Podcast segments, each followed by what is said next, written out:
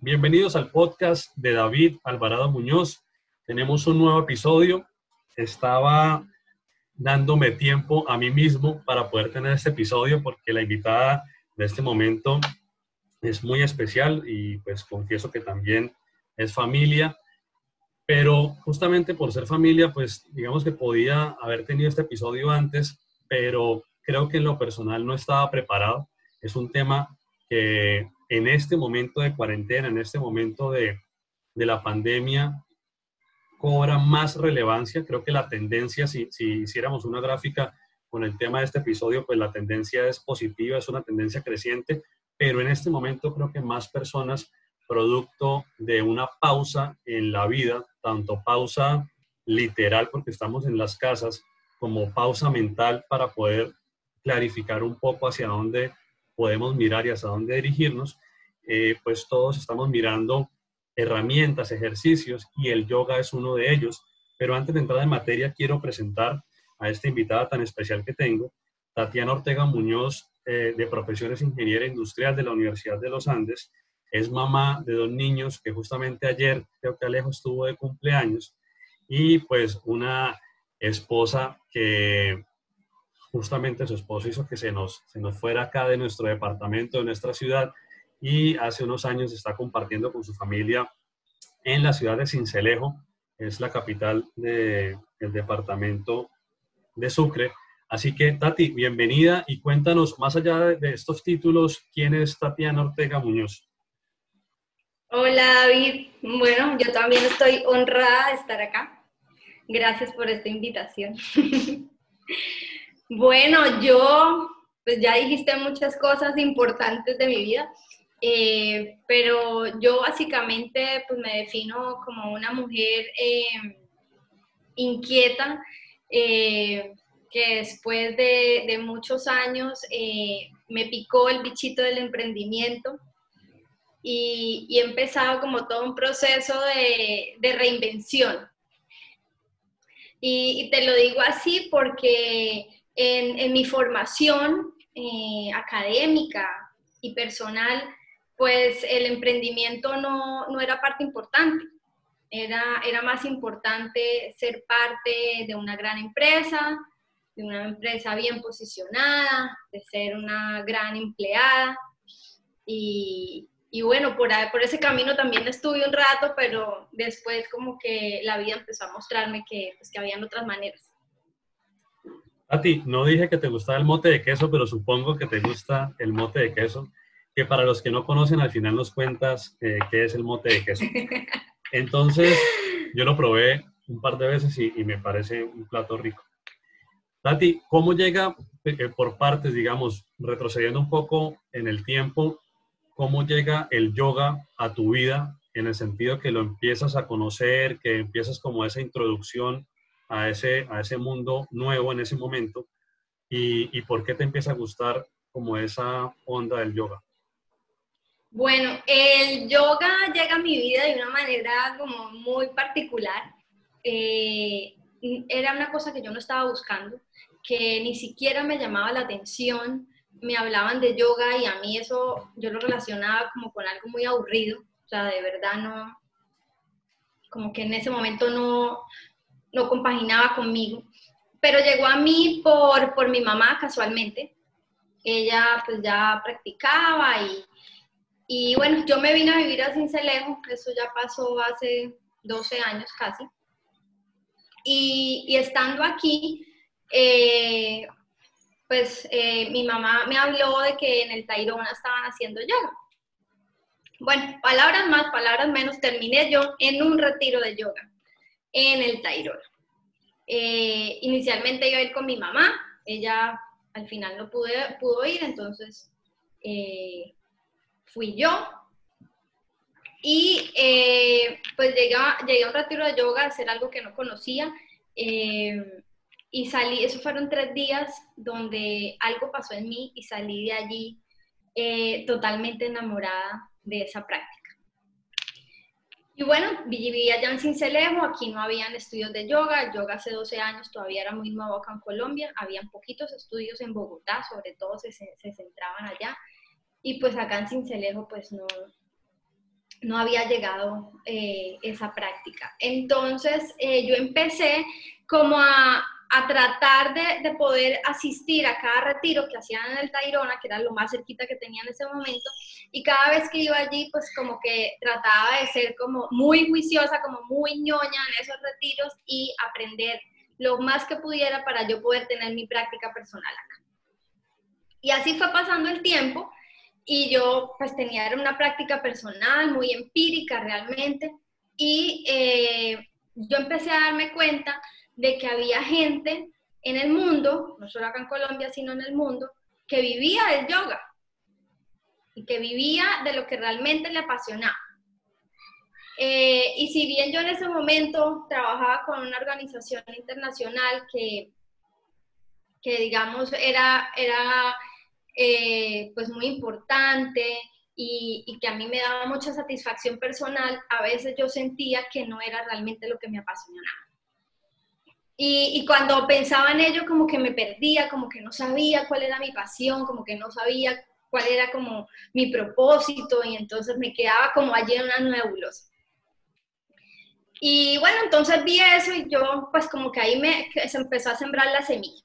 Pasó el tiempo y eh, empezaron a hacer certificaciones de yoga acá en el país. En ese momento todas las certificaciones de yoga eran en otros países, acá en Colombia apenas estaban empezando a hacer. Y entonces yo decidí entrar a una certificación de yoga primero eh, para mí, para mi práctica, porque yo no tenía acá un profesor. Entonces como que quería mejorar las cosas y esa fue la primera intención. Obviamente por detrás sí había una intención de en algún momento yo también poder vivir de yoga, pero en ese momento la verdad mis creencias limitantes no me lo permitían. ¿Sí? Entonces eh, yo hasta, hasta hoy en día es que me doy cuenta de eso. Sí realmente había una intención atrás, pero yo ni siquiera eh, la veía. Y entonces, bueno, empiezo la certificación de yoga. Obviamente conozco más personas que practican yoga, veo más profesores, personas que viven muy bien también del yoga, eh, porque también entre mis creencias era que si uno era profesor de yoga, pues, pues era que no iba a poder vivir bien, ¿sí? Que no iba a tener buenos ingresos, que, que, iba a tener que vivir ahí como de lo que le diera la gente, como de caridad y ese tipo de cosas. Entonces, tenía allí también yo una creencia limitante de la cual tenía que trabajar. Pero pues me fui adentrando como más en, en, ese mundo del yoga y pues vi que había, que digamos que habían otras realidades que sí eran posibles. Pero todavía eso para mí yo lo sentía muy lejano. Bueno, yo arranqué la certificación, como te digo, diciendo que era para mí. Y en ese momento hay muchos cambios en mi vida eh, yo decido renunciar al trabajo que tenía. Eh, me, voy para Cúcuta en ese momento. Eh, paso tiempo, con mucho tiempo con mi familia, apoyando a mi familia que estaba, digamos, en, un proceso, digamos, familiar complicado. Y apoyo mucho a mi familia allí, pero también empiezo como a tener el empujoncito otra vez de mi mamá como, bueno, si usted ya empezó a certificarse, ¿por qué no empieza a enseñar? Pero yo tenía como muchos fantasmas en mi cabeza que me decían, no, usted no es capaz, usted todavía no sabe lo suficiente para enseñar, usted apenas está aprendiendo, usted quién es para decir que usted es una profesora de yoga, y bueno, y todo ese tipo de cosas eh, del ego que empieza a saltar. Una, una pausa porque eh, hay algo que, una frase que me gustó mucho y la copié acá, y es vivir de una pasión. Yo creo que a todo el mundo le gustaría vivir de una pasión, pero quiero preguntarte algo para retroceder un poquito, y es, ¿cuáles eran las emociones que sentías que eso podía ser una pasión? O sea, seguramente el yoga empezaba a despertar en ti unas emociones y esas emociones te hacían pensar, oiga, esto puede ser eh, mi pasión. Ok, bueno, eh, al principio el, el, yoga a mí como que me desconectaba, ¿no? Como que me, me, sacaba de una realidad estresante y me llevaba como, como a un paraíso, ¿sí? Más o menos por ponértelo así.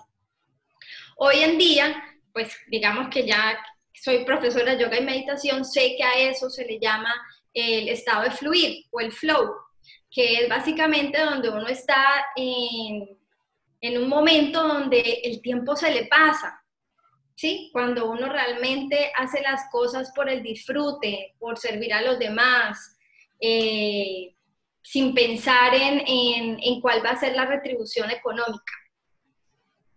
Entonces, así empecé yo como a, conectar, yo como que eso iba a ser mi, esa era mi pasión, porque era algo que de verdad le podía yo dedicar todo el día, todo el día, y a mí no me importaba. Ok. Y en ese, en ese proceso, digamos que en qué momento eres capaz de romper, eh, digamos que Tatiana, estudiante de yoga, con Tatiana, ahora instructora. Bueno, eh, entonces estando yo en Cúcuta, mi mamá me dio otro empujón, eh, porque mi mamá me decía, pero bueno, de clase, y yo decía, no, yo no puedo, yo no puedo. Pero entonces ella habló con una amiga mía, se pusieron de acuerdo y la idea era que esa amiga me iba a decir que por favor le diera una clase de yoga, que ella estaba muy estresada. Y pues obviamente ella me llamó, yo dije que sí y yo fui. y ese día pasaron también cosas mágicas, o sea, yo fui con, pues, pues fui relajada porque era una amiga, así, porque no era una clase de yoga paga, etcétera, etcétera, etcétera. Y, y en, ese, eh, en ese estar tan relajada y dictar mi clase de yoga, eh, yo ahí me sentí totalmente diferente. O sea, me sentí feliz de poder compartirle a otra persona los beneficios de la práctica del yoga, de al terminar la clase, ver cómo esa persona le cambió su aspecto, ¿sí? De que está más tranquilo, más relajado, más contento.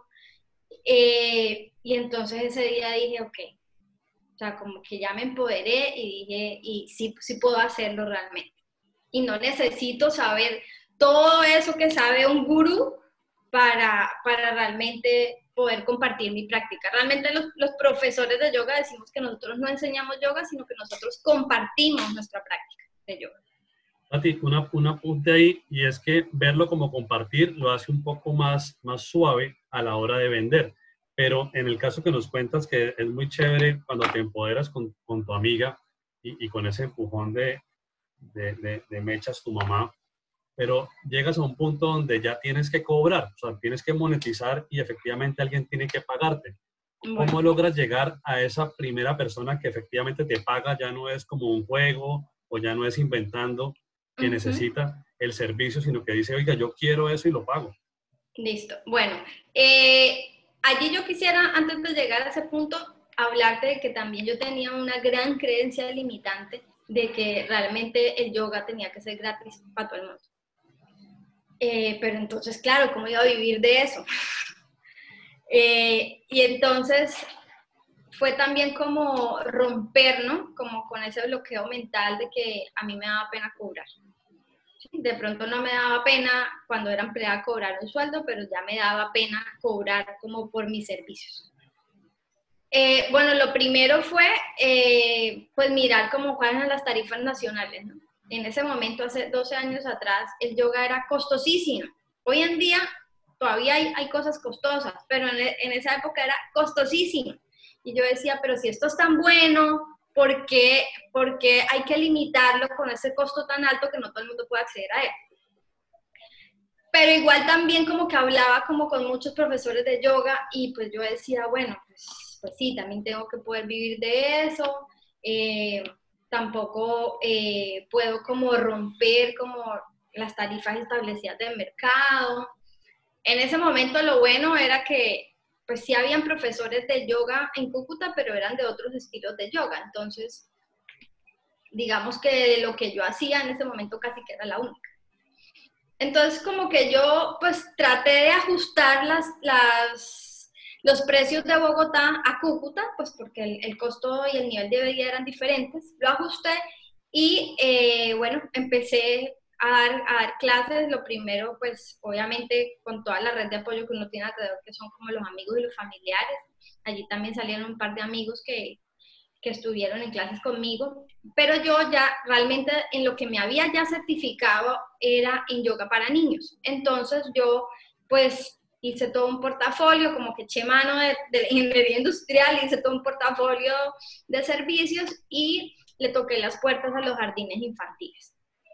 En los jardines infantiles pues tuve eh, respuesta positiva y empecé a dar clases por allí. Sin embargo, cada vez que yo tenía que pasar mi cuenta de cobro, a mí me pasaba algo por dentro que era rarísimo, o sea, yo me sentía mal por cobrar. Era rarísimo, o sea, todavía seguía allí una creencia limitante que no me dejaba avanzar. Bueno, después yo tengo, eh, yo decido ya venirme para Cincelejo, eh, decido también em, emplearme nuevamente y eh, el yoga empieza a quedar como, la práctica del yoga empieza a quedar de lado. Eh, ya por el tiempo, por mi horario laboral en ese momento, yo ya no podía dar clases de vaina, podía practicar yo. Em, y, pero todavía seguía enamorada del yoga y, y como cuando uno está eh, lejos o en un mirador y ve algo de lejos, así como con ilusión. Así, así era que yo veía el yoga, yo lo veía lejos, pero seguía enamorada de él, ilusionada y como que sentía que no podía volver a acercarme a él.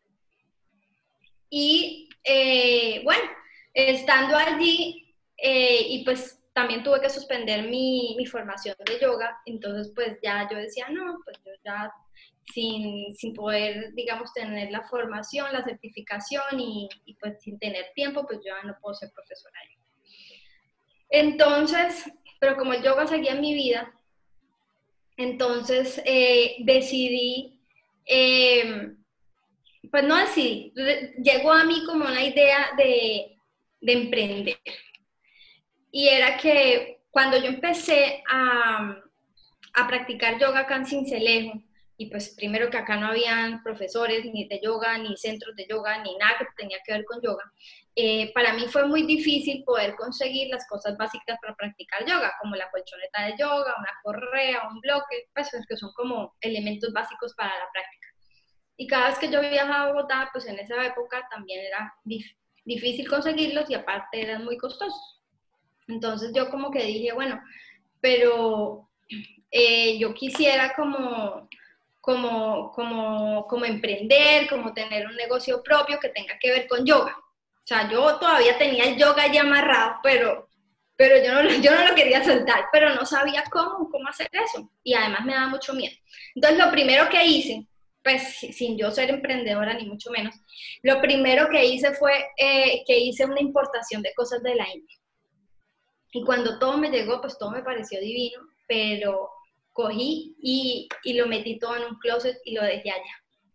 O sea, me daba miedo y pena, realmente me daba pena salir a vender. O sea, tenía otra creencia limitada. Y entonces, bueno, eso estuvo encerrado en un closet dos años.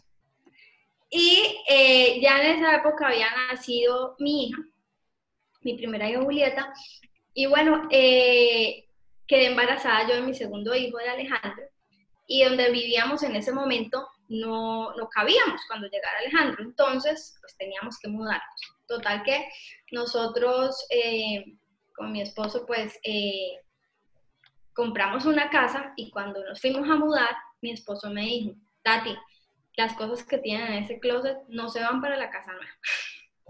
Y yo, no, pero ¿cómo así? ¿Yo qué voy a hacer? ¿Dónde las voy a meter? Y me dijo, no sé, pero en la casa nueva no llegan. Y entonces yo empecé como a preocuparme, yo miércoles, ¿y ahora qué hago con eso? O sea, yo no lo puedo botar, pero me da pena vender. Y resulta que cuando yo hice la importación, me salté un pedacito, yo había empezado a como a empezar ese, ese negocio de, de, de esa tienda de yoga. Y, y ya pues yo ya tenía, ya tenía un logo, ya tenía un nombre, todo eso lo había contratado con una agencia de publicidad en su momento, pero todo eso lo tenía engavetado porque yo lo que quería era poner eh, una página web con carrito de compras. Eso hace 12 años, ¿no? que eso hace 12 años también era muy novedoso, ahora eso es normal. Y entonces, eh, pero pues yo no tenía los recursos para hacer la página web. Cada vez que la cotizaba, pues no, pues no me alcanzaba y no me alcanzaba, y entonces yo decía que no podía y que no podía y que no podía. Y claro, cuando uno dice que no puede, pues no puede. Pero ya como me pusieron como ese límite de que nos íbamos a mudar y eso ya pasaban 15 días y eso no se podía ir. Entonces mi esposo me dijo, yo le puse la excusa, no, pero es que yo no tengo la plata para la página web. Entonces él me dice, no, pero pues vende por redes sociales. Y yo, ¿por redes sociales? No, pues está loco. En esa época no se vendía por redes sociales, ¿no? Eso sí, no se hacía. Y yo, no, ¿cómo así? ¿No? ¿Quién va a vender por redes sociales? Claro, yo he visto que ya empezaban otros países a vender y yo decía, no, no, o sea, no. Pero yo, yo no tenía más opción, entonces le hice caso. le abrí, le abrí, eh, le abrí las redes sociales a, a, Yoga Store, que es pues mi primer emprendimiento virtual. Y le abrí eh, las redes sociales a Yoga Store y em, monté lo que tenía y eso en 15 días se fue, se vendió. Entonces, también como que todo lo que iba pasando me iba demostrando pues que todo era una creencia limitante y que las cosas realmente sí, sí podían lograr. Entonces ahí también como que me empoderé. Ahí tengo otra interrupción. Y es que mm, en este momento, tanto el que no sabe como el que sabe empieza a leer y a recibir por todos los canales eh, temas de mindfulness y que porque es importante estar aquí y ahora y trayendo esto pues al tiempo actual que estamos con, con la pandemia, que básicamente todo cambió y si de pronto alguien está escuchando esto y piensa que todo va a volver a ser como hace un mes, pues por favor ya no piense eso porque ya todo cambió. Entonces, en ese punto, las creencias, y has nombrado mucho creencias que te limitan. Hay, hay una creencia que me parece muy dura y que veo que la rompiste, pues, y por eso quiero preguntar, y es la creencia de que eres ingeniera industrial, por lo tanto, el mundo corporativo es para ti y seguramente los amigos y los, los, de la universidad pues están en X, Y, Z, empresas multinacionales, en fin, y ahora tú con el negocito de yoga. O sea, esa, esa creencia me parece dura y cómo lograste romperla. Bueno, todavía trabajo en ella, ¿no? Mira, primero decirte que menciono mucho el tema de las creencias limitantes porque creo que para, para los emprendedores eso es básico. O sea, todos, todos crecemos con creencias limitantes de cualquier índole, pero para emprender es importante, digamos, trabajar en ellas. Eh, ¿Cómo rompí con eso? Pues realmente eso fue, para mí fue un proceso de tiempo fue un proceso de tiempo, eh, porque eso, como tú dices, me da muy duro, ¿no? Como que mis compañeros, mis amigos, todos como que en los supercargos y, y yo con mi negocito de yoga. Pero al final del día, eh, no importaba cuánto yo me estuviera ganando, yo me sentía súper contenta. Entonces, digamos que por ahí empezó, empezó la apuesta. Eh, también, como te decía, pues dándose uno cuenta que pues, todos los negocios empiezan por algo. No todo el mundo empieza eh, siendo, digamos, ya una persona reconocida, todo el mundo tiene que recorrer un camino. Eh, y, pues bueno, esa era la apuesta que yo ya tenía. hay, otra, que me parece también importante que nos compartas y es mm, por el hecho de ser mujer, pues la mujer tiene unas tareas muy duras y digamos que unas que yo creo que los hombres no hubiéramos sido capaces, que es la de tener los hijos, además la educación, estar ahí al frente de la familia y pues por algo ustedes tienen ese don y, lo hacen muy bien. Entonces, eh, en el tema de ser mujer y la productividad, ¿cómo has logrado romper esa otra creencia de poder ser mujer, pero también esposa, pero también eh, al frente del hogar, pero también productiva? Bueno, sí, las mujeres yo creo que somos multitareas, aunque ese multitasking muchas veces nos saca del aquí y el ahora, ¿no? De, eso que tú decías de vivir en mindfulness, en atención plena, que es tan importante. Y por eso, por eso a veces las mujeres estamos como neuróticas, porque tenemos muchas cosas de que estar pendientes, de verdad, y muchas veces nos, nos sentimos abrumadas por eso.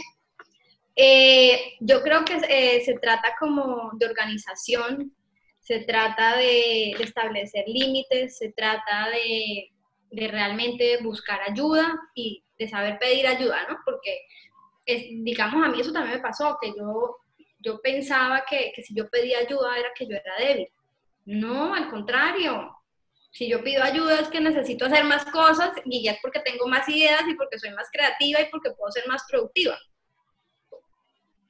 Y, hay, algo, hay algo que, que tú decías con las creencias limitantes y es empezar a mirar el mapa mental. Seguramente en esa revisión del mapa mental de hoy, pues donde estamos hoy justamente es el proceso del mapa mental que tenemos y de repente, pues para cambiarlo también debemos, debemos cambiar y seguramente sacar, yo le decía un poco a, a mi hermano una analogía, le decía, mire, el, el barco se está hundiendo, pues como lo quiera ver, para algunos eh, en el emprendimiento el barco puede ser una lanchita, para otros el barco es un yate y para otros en, una estructura superior pues el barco, estamos hablando de, de, de un crucero, pero finalmente es, se está hundiendo no importa el tamaño, y hay que botar, todo lo que nos genere exceso de equipaje hay que echarlo afuera. Y en este caso, un poco la mente es esa, esa lancha o ese barco. Igualmente, como tú bien lo dices, las creencias limitantes son las que tenemos que echar afuera porque nos están haciendo contrapeso. Entonces, en, en, esa medida de, de, reconocer que es mejor con ayuda, me imagino que Yoga Store es para el que ya conoce o que ya practica y puede comprar elementos de yoga pero para alguien que quiere iniciarse en el proceso, ¿cómo podría pedirte ayuda? En este momento, ¿hay alguna, algún vehículo que tú le puedas ofrecer a cualquier persona para que te pueda, eh, digamos, contactar y que tú le puedas ayudar? Claro que sí. Bueno, ya finalmente me hice, terminé la certificación a pesar de que llevo 12 años practicando y eso también a uno le da como un bagaje, pues finalmente como que ya me certifiqué y para mí también era como importante tener ese título, ¿no? Porque también como que uno crece como que se gradúa del colegio, se gradúa de la universidad y todo le da diploma y uno siente que el diploma como que le da más peso, ¿no? Entonces ese diploma también ya lo tengo. mi profesora de yoga, pues mi maestra, la, la que nos certificó, pues ella al final hubo un momento que decía que no nos quería entregar el diploma, ¿no? Y varias entramos en crisis. Y decían, pero es que ¿por qué sienten que es importante este papel? y, pues tiene toda la razón, ¿no? Eh, pero bueno, no, sí, lo, lo, que tú me dices, yo ya doy clases de yoga desde el año pasado. Eh, me junté con otra profesora de yoga y abrimos el primer estudio de yoga acá en Cincelejo finalmente también eh, me lancé a eso con todo el temor del mundo, ¿no? Eh, pues sin saber si eso iba a funcionar, si a la gente le gusta, si bueno, tantas cosas, porque hay muchos mitos alrededor del yoga que hacen que la gente no llegue entre esos eh, que, el yoga es como una religión, entonces pues digamos que eso es como un aspecto muy sagrado de cada persona y, nadie quiere que se le metan en su religión ni, en sus creencias espirituales y nadie quiere que, que, le cambien eso ni que le hablen de otra cosa. Entonces pues lo primero por allí es que el yoga no es una religión, el yoga es, es, es una práctica abierta a absolutamente todas las personas. Y y entonces, bueno, te contaba eso porque esa fue una de las barreras que nosotros tuvimos aquí en, en Cincelejo, que todavía tenemos. Y todavía la tienen muchos profesores de yoga en el país. Ahí tengo algo, y es cómo amalgamar la fe católica o cristiana, porque pues nosotros crecimos en una fe católica que, que aún es, pues, profesamos y, y, nos sentimos justamente en estos tiempos también de, de estar en la casa, de estar en cuarentena, pues hemos fortalecido esa, esa fe espiritual, pero cómo amalgamar esa creencia espiritual con el yoga y evitar que se repelen. Bueno, pues realmente el yoga lo que nos habla es de espiritualidad, más no de religión. Y la espiritualidad la, la puede vivir cada quien desde sus creencias religiosas. Entonces, en, el yoga la espiritualidad lo que te dice es, eh, pues no te dicen que creas en alguien, ¿sí? Pero si tú tienes fe en algo, te vas a sentir como más fuerte en tu vida.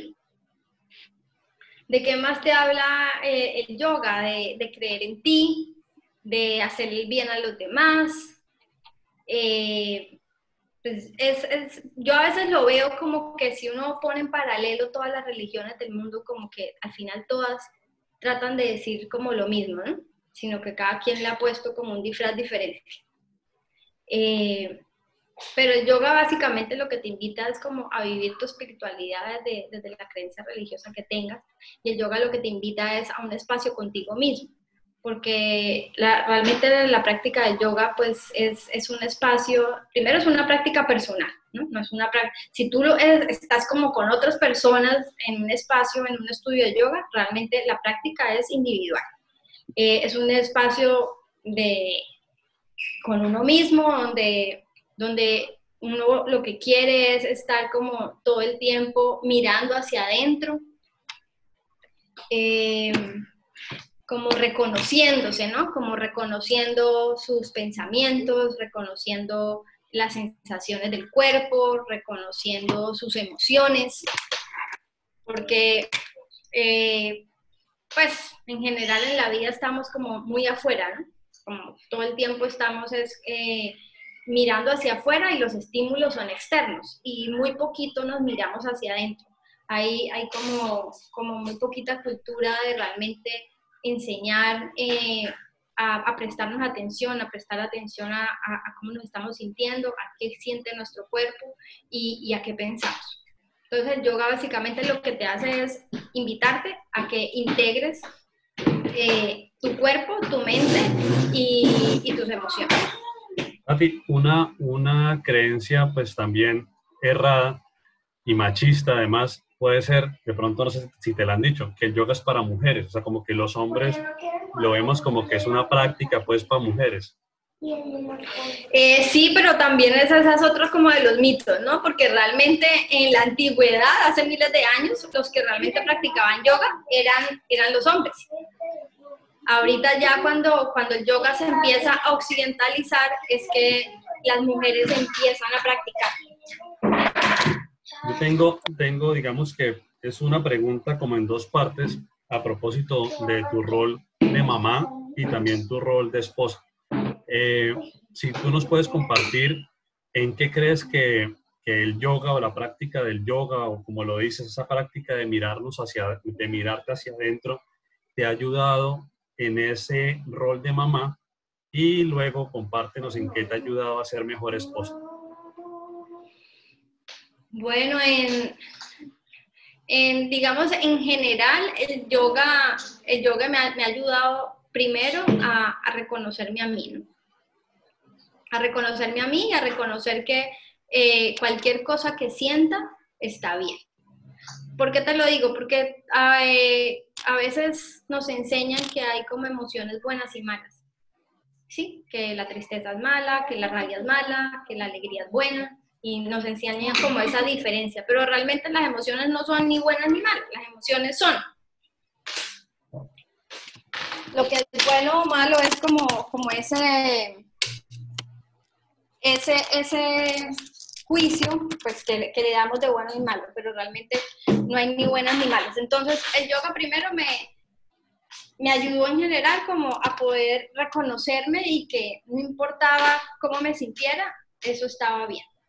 Eh, con mis hijos como mamá, ¿a quién me ha ayudado? Pues a, a enseñarles, a compartirles a ellos, a, a transferirles la importancia como de, de vivir en atención, ¿no? En atención plena, en que estén siempre eh, presentes en el aquí en el ahora, a que lo que pasó pues ya pasó y que era lo mejor que había podido haber pasado y lo que no ha pasado pues no botarle corriente a algo que no sabemos qué va a pasar.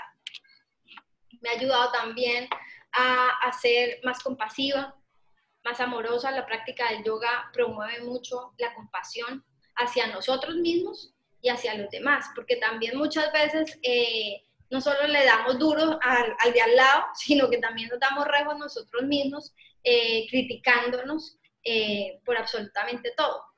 Entonces, como también me ha ayudado como a transferirles como, como esa compasión por los demás. Como esposa, bueno, pues yo la verdad hoy en día me siento mejor, mejor persona. Peleas eh, menos.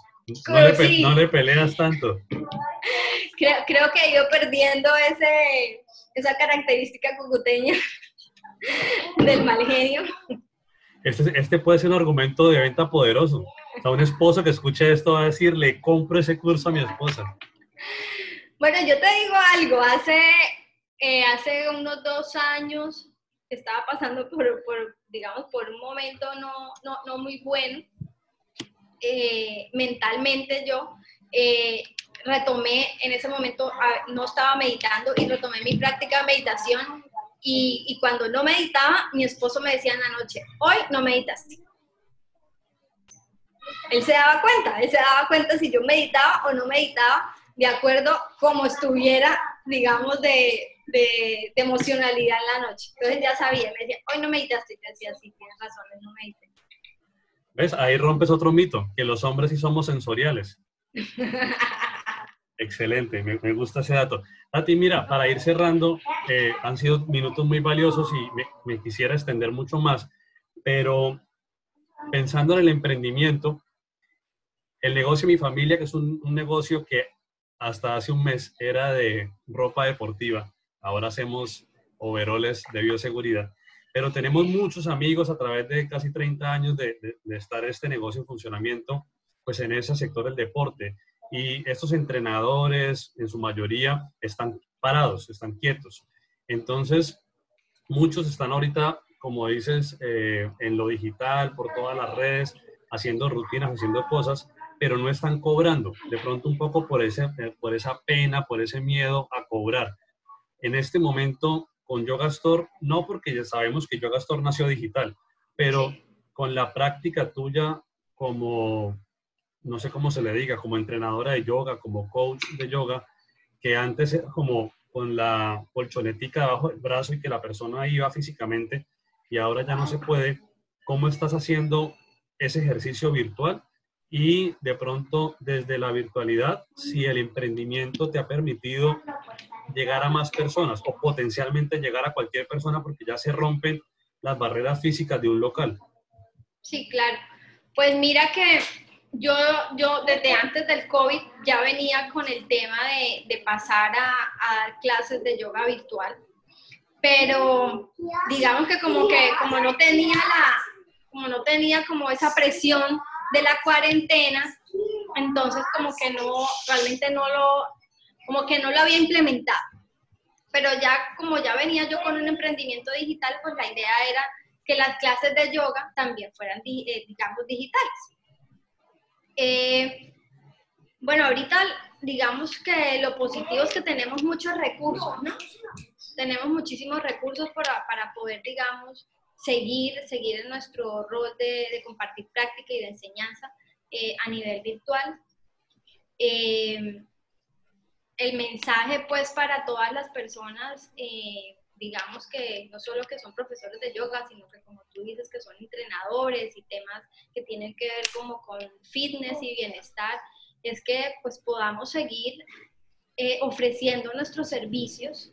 Eh, si de pronto a algunas personas les parece que, que, el, tema, el tema de la presencia sí tenía como un mayor costo, un mayor valor, pues que también lo ofrezcan digital a un menor precio, pero, pero que lo ofrezcan, ¿sí? Que lo ofrezcan porque al final, al final yo como empecé como a romper esta barrera y es entender que todo es un intercambio y todo es un intercambio de energía. Y cuando enseñamos y cuando practicamos, la energía que se imprime es mucho más. Cuando tú enseñas y cuando tú practicas, tú como profesor a veces sientes que te absorben, que te chupan toda esa energía. Y, y, el dinero al final es, es también energía, ¿no? Es entender, es entender que todo en la vida es, es energía y que tiene que haber un intercambio. Entonces, ok, yo doy mi clase, ¿qué recibo yo a cambio? Sí, para que haya como un balance en el universo, tiene que haber como ese intercambio del dar y recibir. Entonces, si yo doy, ¿qué estoy recibiendo yo? Entonces es como que todos empezamos a, entender eso, ¿no? Porque no, no solo de sonrisas y de gracias, pues pues podemos como sobrevivir, ¿no? Que es chéverísimo. Pero, pero, pero sí es como entender que es como a lo que nos dedicamos y a darle valor a lo que hacemos.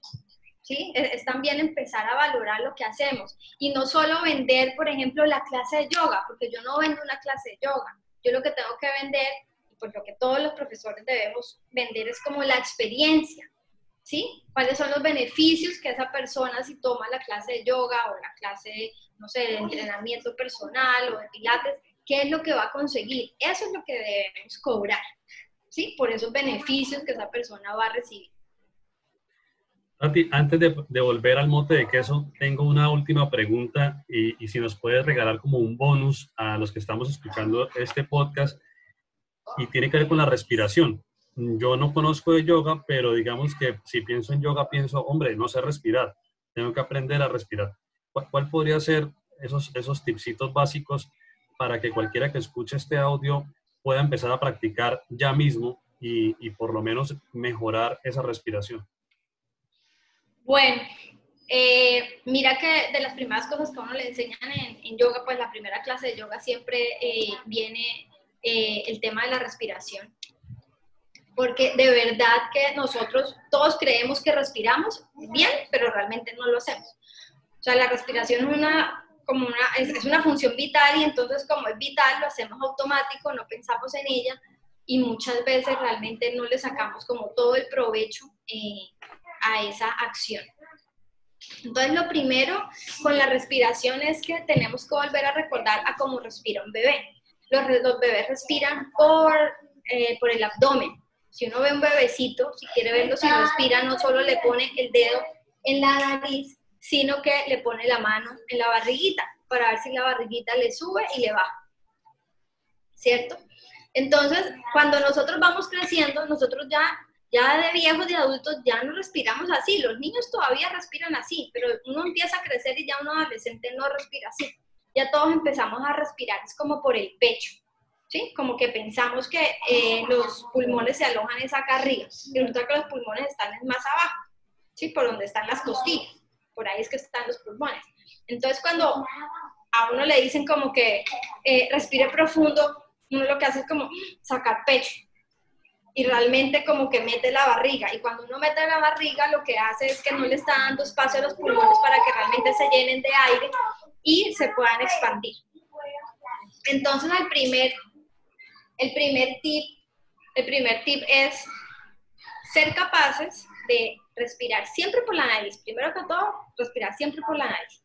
Segundo, eh, respirar largo y profundo permitir que el aire no solo llegue hasta el pecho, sino que pueda bajar y que el pecho se quede quietito. largo es contar hasta cuánto, hasta cuatro, hasta cinco. No, no tiene un número porque para todo el mundo es diferente. ¿Sí? Para todo el mundo es diferente. Entonces yo no puedo decir cinco porque hay personas que cuando ya van en tres no pueden meter más aire. O hay personas que llegan hasta ocho. Eso también depende. Eso es lo bonito del yoga también, ¿no? Que el yoga nos reconoce a todos como diferentes. Entonces, si bien hay como posturas modelo, no, no siempre todas las posturas hay que hacerlas igual, porque el, yoga te reconoce eh, como que todo el mundo es diferente, todo el mundo tiene un cuerpo diferente y, y, que todos podemos hacer las cosas con el cuerpo que tenemos. ¿sí? Entonces, bueno, volviendo a la respiración, eh, cuando yo digo largo y profundo es, es que no sea así como sí, como en, como en un brinquito, sino realmente que sea despacio y que yo pueda realmente sentir entrar el aire, que baje por toda la cavidad y que los pulmones se expandan. Y sentir eso es también como ayudar al principio que la barriguita se salga. Y para, para expulsar el aire, meto la barriga y permito pues, ya que el aire salga normalmente. Entonces el primer tip es poder sentarnos en una silla, siempre que los pies nos queden eh, sobre el piso, con la espalda recta, que juntemos los dedos medios de las manos, que, juntamos un dedo medio de la mano izquierda con el dedo medio de la mano derecha, y que lo podamos poner, poner estos, estos dos deditos juntos, justo encima del ombligo, que queden así, justo encima del ombligo. Y vamos a inhalar profundo por la nariz. Y la idea es que esos deditos se separen un poquitico, un poquitico. Si no se separan, por lo menos que uno sienta una leve separación. Y que cuando eh, expulsemos el aire, cuando exhalemos, vamos a sentir que los deditos vuelven y se pegan.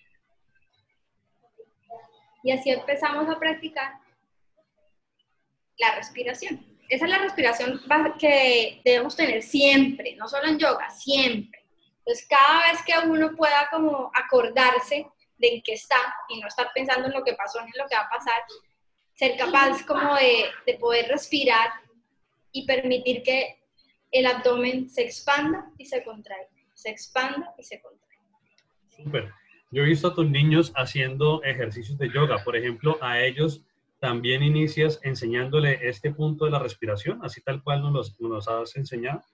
A ellos no, porque como te digo, ellos lo hacen Ya lo hacen natural. Ellos respiran así. No hemos podido saber en qué, en qué edad es que uno deja de, de respirar así. Súper. Pero algo pasa que uno deja de, de respirar. Si no, a ellos, a ellos no se les enseña ese tipo de respiración, se les enseña de pronto a, a poder llevar su atención a la respiración. Eso sí. Tati, y para cerrar, entre nuestro mute cucuteño y el mote de queso, cincelejano, ¿cuál te gusta más? No, esa pregunta es difícil de responder, mejor. Ay, no. sí, no, muy difícil, no, no te la va a responder. Yo sé la respuesta, pero dejémosla aquí en interrogante. Para los que, los que no conocen el mote de queso, eh, ¿te sabes ya la receta? ¿Ya, ¿Ya preparas un buen mote de queso? No, no la preparo, pero sí sé que lleva. Es, es una sopa de ñame.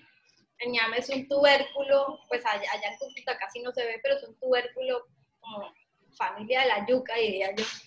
Es una sopa, eh, entonces blanca, espesa, que le echan queso costeño en cuadritos, básicamente. Y lo acompañan con costillita de cerdo, arroz, eh, platanito maduro.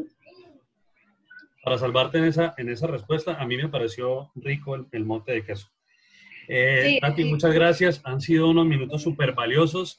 Siempre cierro con, con esta pregunta y es, de pronto antes de, de llegar acá a la entrevista tenías como unas expectativas. Entonces, ¿cuál fue la pregunta que no te hice y que te hubiese gustado pues que la hubiera formulado? Pero finalmente pues se me pasó y no la formulé.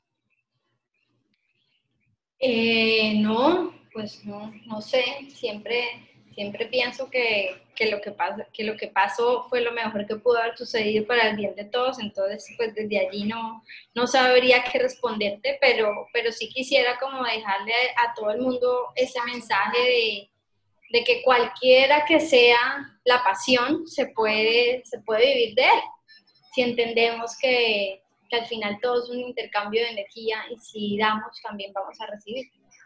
Y para conectar contigo, ¿en qué red social estás más activa y, cuál es para que puedan conectar contigo? Bueno, la más activa es en Instagram. Eh, el Instagram es Tati Ortega Yoga. Y el de Yoga Store es eh, arroba yoga.store. Y bueno, también está el de Buena Vibra, Yoga y Bienestar, que es buenavibra.yoga y bienestar. En, en los tres estoy diariamente, pues porque yo al final me, ya me considero una emprendedora digital, entonces eh, estoy muy activa en redes sociales, tanto en Facebook como en Instagram y bueno, ahorita tratando de, de incursionar en las nuevas para llegar a, a nuevo público. Tienes que pasarme ya la cuenta de TikTok. No, ya, ya se la abría Yoga Store, pero todavía no, no Voy a tengo ser- claro qué es lo Voy que a debo ser un publicar. fiel seguidor en TikTok. Bueno, para ustedes muchas gracias por estos minutos. Ya tenemos eh, un- prácticamente 60 minutos de estar acá conversando, pero Tati ha sido supremamente, eh, no solamente jugoso, sino muy agradable poder conocer tu historia, poder conocer también cómo nos puede servir en este momento el yoga. También va a ser inspiración seguramente para muchos. Yo siempre pido que me ayuden a compartir para que este mensaje pueda llegar a más personas. Entonces, compártanos por la plataforma de podcast que se sienten ustedes más a gusto. Estoy en todas, estoy en Apple Podcast, estoy en Google Podcast, Spotify, la que sea. Y piense de pronto en qué persona le hubiese gustado que escuchara esta conversación y por favor compártala. Un abrazo para todos, que Dios los bendiga. Tati, Dios te bendiga también. Un abrazo pues para todos, para tu esposo, los niños y gracias nuevamente por estar acá compartiendo nuestros micrófonos. Gracias a ti por la invitación.